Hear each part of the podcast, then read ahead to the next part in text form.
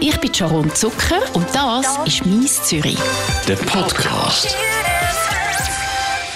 Bei mir im Studio sind heute zwei Menschen, die ganz ein grosses Herz haben. Ein Herz für Tiere. Sie arbeiten beide für die Stiftung Tierrettungsdienst. Zum einen ist das der Patrick Huber. Er ist Tierrettungsfahrer und zum anderen ist das Lara Schuffelberger. Sie ist Einsatzleiterin in der 24-Stunden-Notfallzentrale und erste Kontaktperson bei Tiernotfällen. Schön, sind Sie da. Willkommen.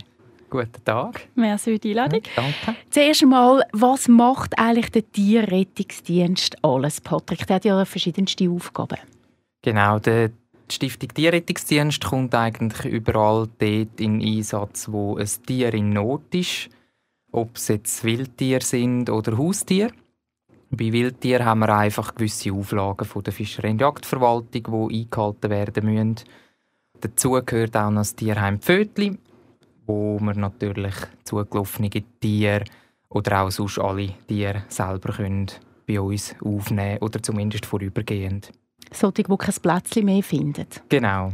Du hast es gerade angesprochen, bei Wildtieren ist es ein bisschen anders. Wir reden über deinen Einsatz noch ein bisschen ausführlicher, aber wenn wir gerade bei den Wildtieren sind, was ist dort, äh, was sind das für Auflagen? Also ein Hirsch nehmen wir nicht mit, euch im Einsatz Nein, also es ist so, dass Grosswild, äh, Wildsau, Marder, Dachs, Fuchs, Reh, das äh, ist nicht unser Bereich, unser Verantwortungsbereich. Da kommt der Wildhüter oder der Jagdaufseher. Aber euch kann man trotzdem anrufen. Uns kann man anrufen, zum Beispiel jetzt für Greifvögel, für äh, Fledermäuse, Eichhörnchen. Genau, einfach bei den Rabenvögeln haben wir eine gewisse Auflage. Also alles, was jagdbar ist, ist dann auch Verantwortungsbereich vom Jagdaufseher oder Wildhüter. Das würde man aber herausfinden, wenn man dir würde anrufen Lara, wenn man würde in die Notfallzentrale vom Tierrettungsdienst anrufen, nehme ich an, oder? Genau, also im Zweifelsfall darf man uns immer anrufen und wir würden dann einfach Auskunft geben, wenn es jetzt irgendwie nicht ganz die richtige Anlaufstelle ist, dann hätten wir aber auch Nummern parat, wo wir dann rausgeben können, wo dann die Leute halt einfach im zweiten Schritt dann bei der richtigen Anlaufstelle landen. Wie läuft denn das so ab? Angenommen, ich finde ein verletztes Büsi. Dann rufe ich an, bei euch, ihr habt einen 24-Stunden-Service, also auch am Morgen um 2. Wenn ich ein verletztes Büsi finde, kann ich anrufen und dann, was läuft ab? Du bist in der Einsatzzentrale. Genau, ja, wir sind rund um die Uhr erreichbar. Dann geht es zuerst mal einfach darum, dass man die Situation kann erfassen kann. Also läuten uns Leute an, sagen, was für ein Tier sie haben, wo sie sind, was Sache ist, dass wir uns einfach mal einen Überblick können verschaffen können. Äh, wir stellen dann die nötigen Fragen stellen und je nachdem, was Sache ist, werden halt unter unterschiedliche nächste Schritte eingeleitet. Zum Beispiel? Sicher wichtig ist immer mal der Gesundheitszustand. Also wenn natürlich jetzt ein Tier schlecht Weg ist, muss man schneller reagieren ähm, dann machen gewisse Details spielen dann auch nicht so eine Rolle, sondern dann geht es einfach darum, dass dem Tier mal geholfen wird und alles andere kann man später schauen. Manchmal ist ein Transport auch gar nicht wichtig oder nötig, sage ich mal. Äh, manchmal kann man auch vor Ort schon das Tier unterstützen oder manchmal stellt sich heraus, dass es gar keine Hilfe braucht und das einfach auf den ersten Blick so gewirkt hat. Wenn jetzt aber ein Tier Hilfe braucht, eben sagen wir jetzt mal ein verletztes Büsi, wie gehst denn du vor, wenn du jetzt gerade Dienst hast in der Einsatzzentrale? Ist auch ein bisschen abhängig dann von den Leuten vor Ort. Also manchmal sind auch die Finder bereit, um zum Beispiel selber mit dem Büsi zum nächsten Tierarzt zu fahren. Da spart man immer wertvolle Zeit. Das ist natürlich super, weil wir sind im ganzen Kanton unterwegs und je nachdem, wo die Fahrer sind, haben wir halt einfach einen gewissen Anfahrtsweg. Wir haben leider auch kein Blaulicht. ähm, wenn das nicht geht, weil die Finder sich das nicht zutrauen oder weil sie das Büsi gar nicht erst einfangen können oder ja, kein Auto haben oder was auch immer Gründe sind, dann würde ich einfach so schnell wie möglich einen Fahrer aufbieten, der dann vor Ort geht und geht unterstützen und den Transport macht. Auf eurer Webseite sieht man, ihr habt rund 40 Anrufe pro Tag vom ganzen Kanton und den angrenzenden Gebieten ähm, für Tiere, die in Not sind. Was sind das hauptsächlich für Notfälle? Kann man das so ein pauschal sagen? Äh, es ist auch ein bisschen saisonabhängig. Also wir haben natürlich im Frühjahr haben wir viel Telefon wegen Jungtieren, zum Beispiel äh, Vögel, die aus dem Nest gefallen sind oder junge Igel, die ohne Mutter aufgefunden werden. Bei den Haustieren ist es relativ konstant über das Jahr verteilt. Und gerade das finde ich auch spannend am Job, dass du eben nie genau sagen kannst, was jetzt da am anderen Ende der Leitung ist. Äh, ob es jetzt wirklich ein angefahrener Hund ist oder irgendwie sonst äh, ein verletzter Greifvogel. Ja, es kann alles sein. Also es bleibt immer spannend, wenn man das Telefon abnimmt. Du hast Jungvögel angesprochen. Heißt das, du, Patrick, ruckst auch aus bei einem Jungvogel? Genau. Ich persönlich mache keinen Unterschied, ob es jetzt äh, ein junges Vögel ist oder ein angefahrener Hund, angefahrene Katze. Äh, es schlägt auch in einem Vögel ein Herz. Das ist auch ein Lebewesen, das auf Hilfe angewiesen ist. Also das heisst, wenn ein junger Spatz aus dem Nest geht, kann man anrufen und du, wenn du dann gerade am Arbeiten bist, dann würdest du kommen und den Spatz retten? Genau, also vor Ort muss man natürlich die Situation immer ein bisschen anschauen. Man verschafft sich immer zuerst ein einen Überblick, was trifft man an, wie viele Vögel sind betroffen. Es kann sein, dass dann, bis du dort bist, vielleicht schon das Zweite aus dem Nest raus ist. Und manchmal ist auch dort die Hilfe gar nicht mehr nötig. Gerade die Vögel die gumpen aus dem Nest, wenn's, äh, wenn Platzverhältnisse zu eng werden und das Lernen müssen fliegen und die Vögel halten sich am Boden auf. Und da kommen wir auch viele Telefone über von Leuten, die besorgt sind und sagen, der Vogel ist verletzt.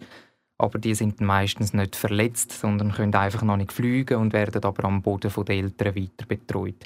Das sind aber die, ähm, die komplett befiedert sind, die und die, die, die nackt sind, die brauchen natürlich Hilfe, oder? Das ist keine Frage. Gibt es irgendeine Geschichte, wo du dich jetzt daran magst erinnern, wo du sagst, oh, das war so schön, gewesen, um dem Tier können helfen ähm, Ja, ich bin jetzt seit bald sechs Jahren dabei und da sind so viele traurige und schöne Geschichten dabei. Ich habe tatsächlich eine, sogar mit einem Happy End, wo es um ein Büsi gegangen ist, wo vermutlich von einem Baum abgekumpelt ist und ist dann auf einem Armierungsgitter von einer Baustelle hängen geblieben. Also es hat sich eigentlich dort aufgespießt am Hinterlauf. Und ähm, gerade bei so einer Aufspießung, also bei so einer Pfahlverletzung, ist wichtig, dass man sie nicht einfach rauszieht, sondern der Fremdkörper drin gelassen wird. Und das hast du dann gemacht? Also du hast das, das Tier, das Büsi dann mit dem Fall quasi mitgenommen? Genau, ja. Du kannst das Büsi, wenn sie einfach rausziehst, kannst sie erstens einmal mehr verletzen. Mhm. Oder äh, die Blutung fängt halt dann einfach wieder an, weil der Fremdkörper, der drin steckt, ist halt gleich auch ein bisschen blutstillend. Und wenn du den wieder rausziehst, dann fängt es natürlich wieder an blüten. Also das heisst, ein gewisses Fachwissen musst du auch haben, auch wenn du jetzt kein Tierarzt bist? Ja, du musst sicher die Situation können beurteilen ähm, eben wie Lara schon gesagt hat, wir tun immer Passanten vor Ort dazu animieren, dass sie vielleicht etwas machen können. In dem Fall war es so, gewesen, dass sich niemand getraut hat, äh, weil man Angst hatte, dass sich das Büsi mehr verletzt. Und das Büsi hat sich natürlich extrem gewehrt. Mhm. Und hat es bissen und gekrebelt und geschrauen? Es hat gefaucht. Es hat natürlich versucht wegzukommen und ist nicht weggekommen, weil es natürlich dort am, also aufgespießt war. Und ich habe dann in erster Linie ein Tuch über den Kopf drüber da, dass äh, dunkel ist, nichts mehr sieht und somit ist es schon mal ein bisschen, ein bisschen ruhiger gewesen. Und nachher habe ich äh, einen Passant dazu geholt und habe ihm dann gesagt, also ich habe das Büsi am Nacken gehebt, habe es gesichert und der Passant hat mir dann die zwei Eisenstangen durchgeschnitten. Und so ist es dann in die Tierklinik gekommen. Es ist, äh, ich habe sie in der Sauerstoffbox transportiert, weil es natürlich am Hecheln war, durch die Anstrengung vermutlich. Und ich habe dann das Büsi ein paar Tage später wieder besuchen in der Tierklinik. Und nachher war es das liebste Büsi. Es hatte keine Schmerzen mehr, man konnte schmüseln es ist dann gekommen und das ist etwas Schönes gewesen, ja. Es ist sehr berührend. Also wenn du das jetzt erzählst, ist das für dich auch berührend noch, oder hast du da schon eine gewisse Distanz nach so vielen Rettungen? Nein, sonst äh, würde ich mich nicht mehr an diese Geschichte erinnern. Also es berührt mich auch jedes Mal, wenn ich, wenn ich von dem erzähle, ja. Wenn so ein Büsi dann ins Tierspital kommt und man schaut dann dem, wer übernimmt die Kosten? Das ist jetzt ein eine unromantische Frage, aber das gehört ja eigentlich auch dazu dann. Sofern ein Besitzer rum ist, äh, muss er natürlich für die Kosten aufkommen. Wenn es jetzt ein Findelbüsi ist, äh, es ist nicht chippet, es hat keine Kapseln an, kein Halsband, nichts, kommt es zu uns ins Tierheim oder eben zuerst in die Klinik und dann zu uns ins Tierheim. Dann schreiben wir es ausschreiben auf der Schweizerischen Tiermeldezentrale. Das ist dann auch wieder die Aufgabe von der, von der Lara. In dem Moment trägt die Kosten die Stiftung Tierrettungsdienst.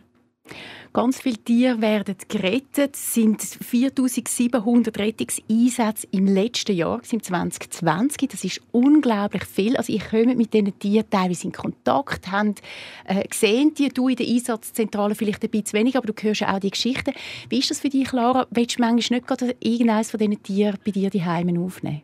Äh, mal natürlich. Also gerade solche, die man je nachdem selber transportiert hat, weil ich bin ja zuerst auch mal Fahrerin ein halbes Jahr.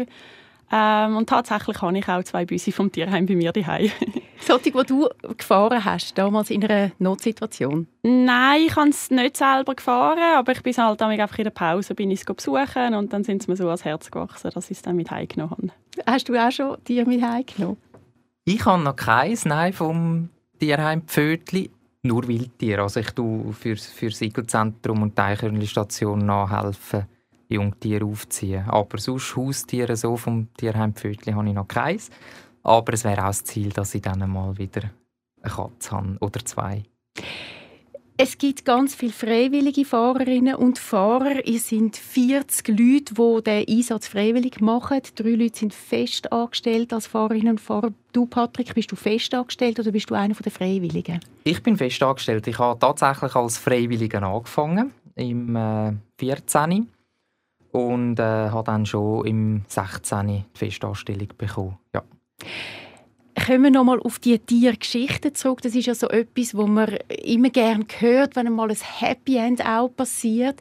Hast du auch eine Happy End Geschichte, wo du dich magst daran erinnern, Laura? Ja, also seit ich jetzt halt im Büro bin und am Telefon habe ich dann mehr mit den Leuten Kontakt und weniger mit den Tieren. Aber da kommen natürlich je nachdem auch grosse Emotionen auf. Also es kann sehr traurig sein, wenn man jemandem sagen muss, dass zum Beispiel eben das Büsi überfahren worden ist und es leider nicht überlebt hat. Oder eben auch das Gegenteil, wenn zum Beispiel ein Büsi wieder auftaucht, wo lange verschwunden war. Äh, ich mag mich jetzt gerade an eine Geschichte erinnern, wo ich zuerst eben gar nicht gewusst habe, dass das Büsi überhaupt vermisst worden ist. Ich habe gedacht, es ist so ein 0815-Einsatz, es ist noch immer das Büsi in die Wohnung gelaufen, sie wissen nicht, wo es hingehört. Gehen wir schnell den Chip ablesen, wahrscheinlich gehört es irgendwo in die Nachbarschaft. Das haben wir relativ oft, relativ unspektakulär. Und auch dort war es dann so, gewesen, der Wohnort von diesem Büsi, ähm, was registriert war auf dem Chip, ist tatsächlich nur irgendwie einen Kilometer oder nicht einmal entfernt gewesen. Und es hat gesundheitlich gut ausgesehen, alles wunderbar. Ich habe diesen Leuten angerufen, um einfach zu sagen, ja, wir haben das bei uns, wir würden es jetzt rasch heimbringen, es ist alles in Ordnung. Und dann war am anderen Ende der Leitung einfach mal still. Gewesen. Und dann bin ich schon einen Moment verwirrt gewesen, dachte, hey, habe jetzt die falsche Nummer verwünscht, ist sonst irgendetwas nicht gut? Und dann hat die Person am anderen Ende tatsächlich müssen anfangen zu brüllen und das sind Freudentränen gewesen, weil das Bus ist seit einem Jahr vermisst gewesen und sie haben gar nicht mehr daran geglaubt, dass das wieder auftaucht. Ich komme auch noch halbe Freudentränen über. So schön. So eine schöne Geschichte. Also das erlebt ihr öfters, Patrick, auch? Das erleben wir öfters. Ja. wie jetzt Lara schon gesagt hat, sie haben die Leute halt mehr am Telefon, wir haben es vor Ort und wir sind halt tatsächlich nicht nur fürs Tier da, wir müssen uns auch den Leuten oder den Passanten annehmen. Und ganz oft sind wir halt einfach auch noch Seelsorger nach dem Einsatz. Und Gerade dann wahrscheinlich, wenn es nicht positiv ausgeht. Genau, ja. Und das Schwierige dabei ist, ist halt einfach, dass man so ein bisschen das Mittelmaß findet, wie weit soll man gehen mit Trösten. Gewisse Leute haben es gar nicht gern. Mhm. Aber ähm, das gehört tagtäglich dazu, ja, dass halt die Leute dann in Tränen ausbrechen. Hast du noch andere Geschichten erlebt als Rettungsfahrer, wo du denkst, oh ja, das ist, das ist eine gute Geschichte gewesen? Ja, eine gute Geschichte war es nicht. Ich hatte noch, noch äh, einen Fall, wo, wo halt nicht ein Happy End war, aber mhm. halt das gehört auch dazu. Ein angefahrener Hund, äh, morgen um halb sechs, äh, halb sieben. Und die Polizei war schon vor Ort. Gewesen. Sie haben die Unfallstelle abgesichert. Als ich dann dort angekommen bin, ist der Hund in einem Feld hineingelegen. War erst ein einjähriger Berner Senn. Und hat so angefangen, ein Köpfchen lupfen, ist ganz ein herziger, ganz ein lieber, aber auch in so Fällen tun wir immer einen Maulkorb anlegen, weil man nie weiß beim Überlupfen auf Tragbaren, wie das Tier dann reagiert. Und ich habe dann den ins Auto verladen, mich noch mit der Polizei austauscht und gesagt, wo er ankäme. Und während dem Fahren hat sich der Zustand, der Gesundheitszustand dann verschlechtert von dem Hund. Die Atmung vor Ort war völlig normal. Er hat versucht aufzustehen und hat ein gewinselt und ist immer mit dem Kopf ein bisschen. Und während dem Fahren ist er dann in die, äh, Schnappatmung über. Ich musste dann unterwegs ins Tierspital anhalten. Ähm, musste ihn dann mit einer Sauerstofftherapie müssen unterstützen und der Weg ins Tierspital ist auch eine Stunde gegangen wegen dem Verkehr. Und als ich dann im Tierspital angekommen bin, ist der Hund da hat drauf gehört schnaufen. Wir hatten dann 20 Minuten noch mit den Ärzten zusammen versucht zu reanimieren und zurückzuholen. Aber hat es leider nicht mehr geschafft. Einfach die inneren Verletzungen, die wir halt vor Ort auch nicht gesehen mhm. sind halt dann gleich gravierender gewesen. Das ist mein erster Hund gewesen, seit ich dort arbeite, wo mir im Auto gestorben ist. Das ist auch noch, das ist äh, wahrscheinlich auch sehr berührend und auch ja. noch hart, oder? Gibst alles und genau. dann klappt es doch nicht, auch wenn es überhaupt nicht deine Schuld ist. Wie gehst du mit dem um nachher? Weil es ist ja auch ein, ein Frust, oder? Ja, es ist ein extremer Frust, weil in dem Moment, wo ich am Einsatzort bin, habe ich die Verantwortung für das Tier. Die Leute oder auch die Polizei, die erwarten, dass etwas geht, wenn wir kommen, dass jetzt geholfen wird.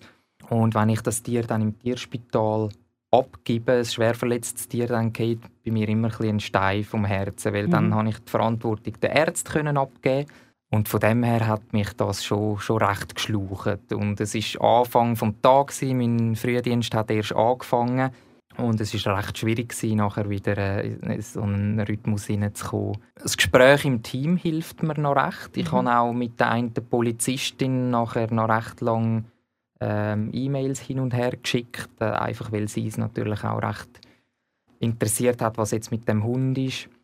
Und äh, im Privaten hilft mir halt dann das Reden mit den Kollegen im mhm. Freundeskreis. Also es ist schon wichtig, weil eben es ist ein Lebewesen, das man da betreut und wenn es nicht gut auskommt, dann oder nicht gut ausgeht, dann, dann steckt man das einfach nicht so, so schnell weg. Ja, also, also es ist sehr wichtig, dass man über das redet. Mhm. Man soll auch darüber reden, weil äh, in dich hineinfressen ist, ist einfach keine Option. Mhm. Irgendwann äh, platzt dir dann den Kragen und ja, darum reden ist, ist etwas ganz Wichtiges.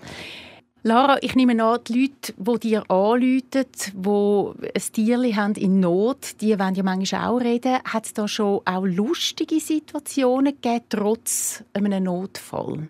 Mm, lustig kommt mir jetzt nicht so auf Anhieb in den Sinn, weil mir geht es dann wirklich in erster Linie einfach darum, zu möglichst schnell möglichst viele Infos zu bekommen. Aber es ist schon extrem, wie gross die Unterschiede sind, also auch von der Art und Weise, wie die Leute Auskunft geben. Die einen sind dann selber halb hysterisch, die anderen sind ganz ruhig.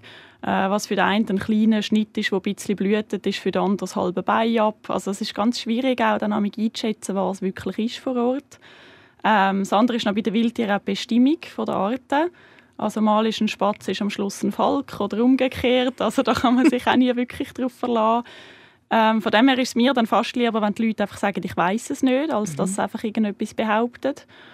Äh, wir arbeiten auch viel mit Fotos, also dass wir uns Fotos schicken lassen, dass wir einfach so wirklich selber ein bisschen sehen, ähm, entweder was ist es überhaupt für ein Tier, wie schlimm ist die Verletzung.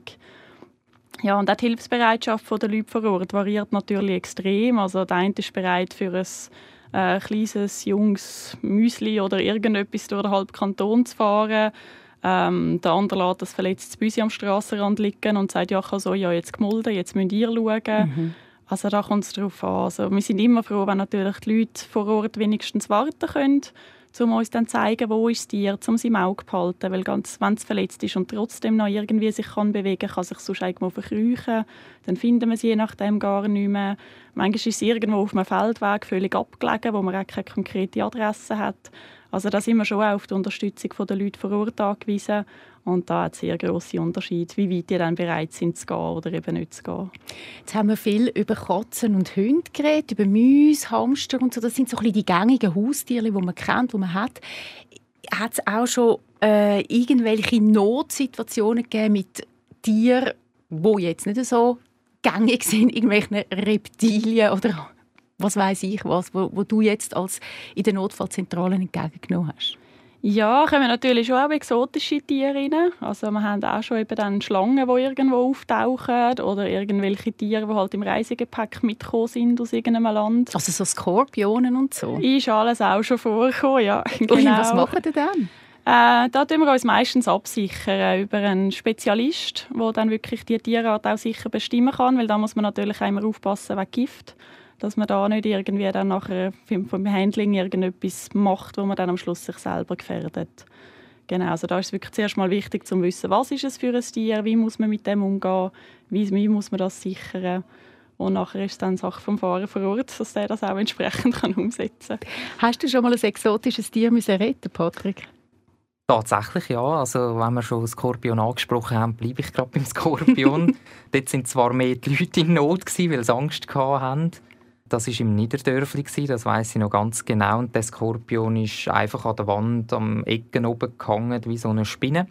Ich habe dann eine Bössette genommen, habe den hinten am, am unterhalb vom Stachel gepackt und dann eigentlich in so ein kleines, wie so ein Tupperware rein da. Und das war die Rettung? Gewesen. Das ist wahrscheinlich auch die Leute, genau, oder? Ja. ja. Eben, also gerade als Passant, die Leute haben meistens äh, nicht so Ahnung von so exotischen Tieren und darum ist es wichtig, dass sie da nicht einfach selber etwas anfangen zu machen und nachher noch gestochen werden. Es war zwar jetzt eine Skorpionart, da ist dann der, der Angriff nicht so gravierend. Also das ist vielleicht vergleichbar mit einem Bienenstich oder ein bisschen mehr. Okay, aber gleich besser, wenn man sich dann bei euch einfach einmal meldet, um sich abzusichern, was kann man überhaupt genau, machen. Genau, ja. Eine Freundin von mir hat ein Büsi gehabt, muss ich jetzt sagen. Das hat Junge bekommen, vier Junge, und nach zwei Wochen ist das Mutterbüsi von einem Auto überfahren worden. Sie ist völlig aufgelöst gewesen, natürlich, weil sie nicht mehr gewusst hat, was soll sie jetzt machen. Auch da der Tierrettungsdienst, oder? Das ist die erste Ansprechperson wahrscheinlich oder der erste, die erste Anlaufstelle, um mal zu fragen, was man machen kann. Was macht ihr in so einem Fall? Ja, also anrufen kann man uns sicher mal und dann schauen wir halt. Also ideal wäre, wenn die Kleinen könnten das Ersatzmami dann bekommen da könnte man auch, ob wir dann bei uns im Tierheim ein passendes Mami-Büsi hätten, ist natürlich fraglich, aber wir arbeiten auch mit anderen Tierheimen zusammen, vielleicht hätten die etwas Passendes. Das passt und das funktioniert tatsächlich? Kann man je nachdem dann schon ja, so eine Mami eigentlich finden. Oder sonst, wenn das natürlich nicht funktioniert oder sie es nicht annimmt oder sonst etwas nicht, nicht läuft, dann kann man es auch von Hand aufziehen. Aber da ist es natürlich auch gut, wenn man da mit Fachleuten redet, weil da kann man auch viel falsch machen äh, wichtig ist auch, dass die Büsi dann einander trotzdem noch haben, dass sie gut sozialisiert werden. Von Hand aufziehen heisst alle zwei bis drei Stunden schöppeln, Tag und Nacht. Also es ist ein Fulltime-Job, gerade bei vier Büsi. Das ist eigentlich recht viel. Was ist, wenn man das nicht kann, wenn man jetzt 100% schafft, der Mann auch, Kind äh, noch betreut und man keine Zeit hat für das? Kommt ihr dann zum Einsatz oder gibt es andere Möglichkeiten? Genau, dann ist es sicher wichtig, dass man sich Hilfe holt, weil ja, es ist wirklich wie ein Kleinkind eigentlich. Äh, wir haben bei uns im Tierheim ein extra Kittenteam für das, wo dann auch die Büsi mit heimnehmen und das von die Hause aus machen können. Ähm, ja, und dass die, die Tiere dann wirklich ein geborgenes Umfeld haben. Also das heißt, es ist dann ein Menschenamme, der diesen Tieren schaut? Genau, ja. Und die aufzieht. Wahnsinn. Wahnsinn. Und wie, wie kommen die Tiere raus? Also wie, wie geht es denen am Schluss? Sind die dann normal, ja, für sozialisiert, weil sie miteinander sind? Hat man da irgendwelche Erfahrungswerte? Ja, also soweit ich weiß, läuft das in den meisten Fällen eigentlich gut. Eben sicher hilfreich ist sicher, wenn man mehrere Büsi beieinander haben kann, dass nicht die einzige Bezugsperson der Mensch ist, sondern dass sie auch einander haben. Mit dir arbeiten ist etwas Wunderschönes. Es gibt ganz viele Menschen, die sagen, oh, ich will etwas machen mit dir. Was? Die kommen zu dir ins Interview. Kannst nicht mal fragen, ob ich auch dort kann arbeiten kann. Zuerst einmal, ist es so ein Traumjob, wie man sich das vorstellt? Absolut. Ich bin jetzt, wie gesagt, schon, schon bald sechs Jahre dort und kein Tag ist wie der andere. Also die Situation, die, die ändert sich immer wieder. Es sind wieder Einsätze, die wo ich nach sechs Jahren immer noch sagen muss, oh wow, habe ich noch nie gesehen. Und gerade durch das, dass wir halt auch viel mit der Feuerwehr und der Polizei zusammenarbeiten, bei, bei Wohnungsbränden ausrücken oder Todesfällen, wo zuerst Tiere raus müssen, bevor die Rechtsmedizin oder so rein kann, ist das natürlich extrem spannend. Also es ist nicht nur Tierliebe und das Tierli streichen, sondern es hat wirklich auch noch etwas, wo man muss organisieren und schauen und Hilfe dazu holen und mit anderen Stellen zusammenarbeiten. Genau, je nachdem äh, kann ich vor Ort auch ohne Feuerwehr oder ohne Polizei nichts bewirken. Und das ist ein, ein enges Zusammenarbeiten mit diesen Blaulichtorganisationen. Ich habe tatsächlich auch seit klein auf schon immer etwas mit Tieren machen. Bei mir ist es immer wichtig, dass ich nicht eben einfach Tierpfleger oder irgendwie in die Tierarztpraxis reingehe, ich habe immer direkt an die Front go, go retten. Du bist fest angestellt. Wie gesagt, wir haben vorher darüber geredet, es gibt auch freiwillige Fahrerinnen und Fahrer, die Tiere in Not kommen, retten Wenn man jetzt da dabei sein wenn man da helfen und sich zur Verfügung stellen gibt es da Möglichkeiten? Was, was braucht es da dazu? Äh, ja, also da kann man sehr gerne auf unsere Webseite schauen und sich informieren. Wir haben da extra eine Rubrik Freiwilligenarbeit äh, wir haben einerseits freiwillige Helfer in der Tierrettung, die dann mit ihrem Privatauto, aber von uns ausgerüstet mit dem nötigen Material auf Einsatz gehen. Äh, wir haben auch Helfer im Tierheim, die dann äh, helfen, unterstützen bei der Tierpflege. Äh, da sind wir wirklich immer sehr, sehr froh um Hilfe, weil ganz allein könnten wir das alles gar nicht stemmen. Gerade weil wir eben ein 24-Stunden-Betrieb sind. Unsere Festangestellten decken da einfach Montag bis Freitag sicher ab der Tagtour. Aber gerade Wochenende und Abend, Nacht, Viertag, das sind hauptsächlich dann die freiwilligen Fahrer, die eigentlich die Einsätze leisten. Und man muss sagen, es ist eine Stiftung, die nicht unterstützt wird. Es gibt keine staatlichen Gelder für die Stiftung Tierrettungsdienst. Das heißt, sie sind ein bisschen angewiesen darauf, dass die Leute spenden. Wie funktioniert das? Läuft das gut oder ist das, ist das schwierig? Ja, also mit dem Marketing selber habe ich nicht viel zu tun oder eigentlich nichts zu tun, aber bis jetzt sind wir immer noch da und wir sind eigentlich am wachsen, von dem her nehme ich das als gutes Zeichen.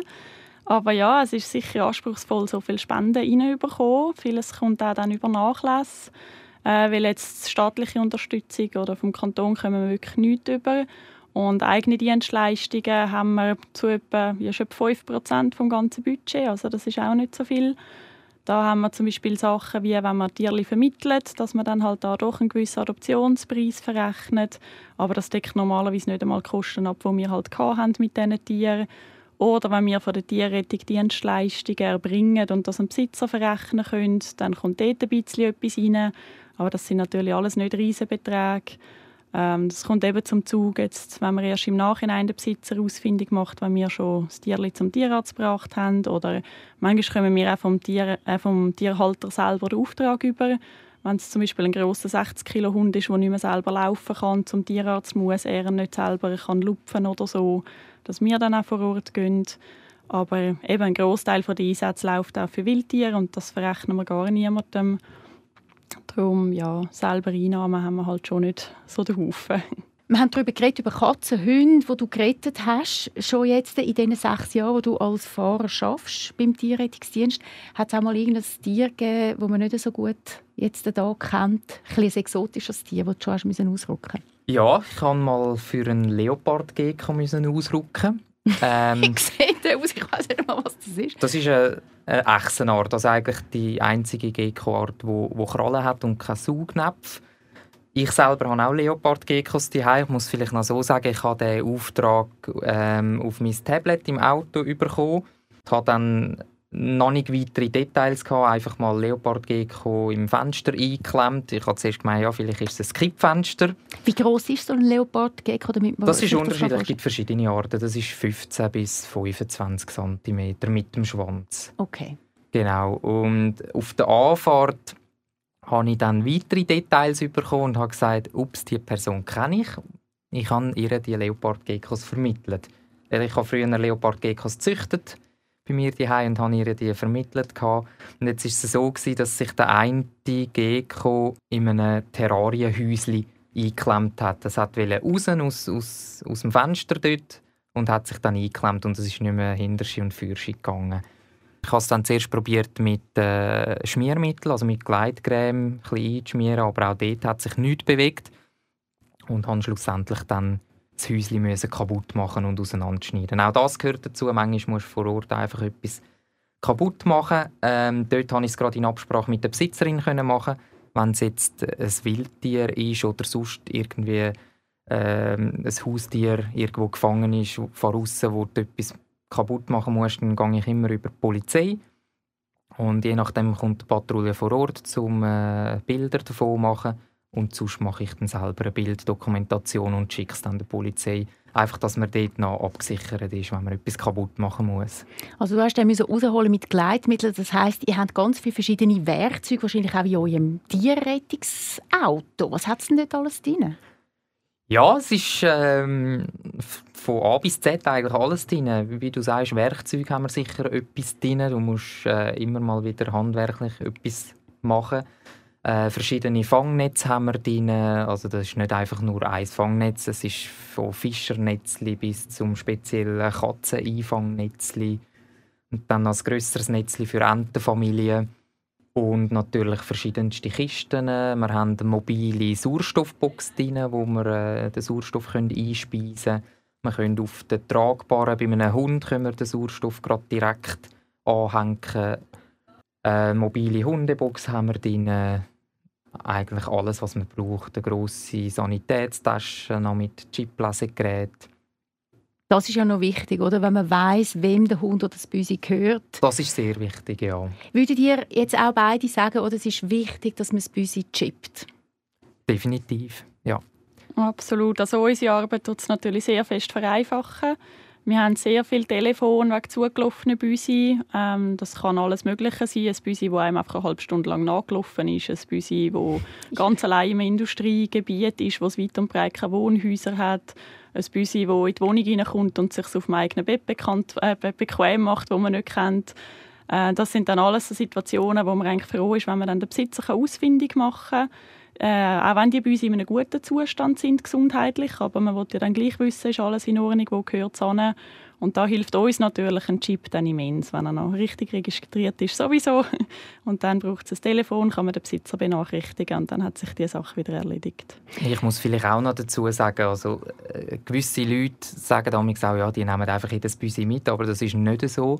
Wir schauen auch vor Ort zuerst den Gesundheitszustand anschauen von diesem Büsi und wenn von unserer Seite aus alles gut ist, tun wir zugelaufene Katzen Halsbändeln.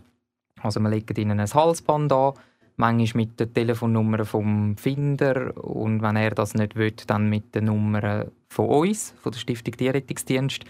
Und dann lassen wir es nochmal drei Tage laufen und wenn sie diesen drei Tagen das Halsband immer noch an hat, kann man sicher sein, es ist drei Tage lang nicht heim. Und dann nehmen wir es mit und es auf der Schweizerischen Tiermeldezentrale ausschreiben. Aber es ist sehr viel auch Detektivarbeit dabei. Jetzt bei einem zugelaufenen Küngeli kannst du davon ausgehen, ja, das muss doch irgendwo da in die Umgebung gehören, sofern es nicht ausgesetzt worden ist. Und dann gehe ich auch in der Nachbarschaft ein bisschen go, go und so kommt man amigs mit dem Küngel unter dem Arm. Mit dem Küngel im Kistli, nicht unter dem Arm. Ja, also wir tun die Tiere immer zuerst sichern, weil nachher hast du sie im Arm und dann springt es dann plötzlich wieder davon. Danke viel, viel mal für eure Geschichten. Danke viel mal fürs Vorbeikommen. Patrick Huber und Lara Schuffelberger von der Stiftung Tierrettungsdienst. Danke vielmals. Merci. Das ist «Mies Zürich». Ein Podcast von der Sharon Zucker. Mehr Episoden auf radio24.ch und allen Podcast-Plattformen.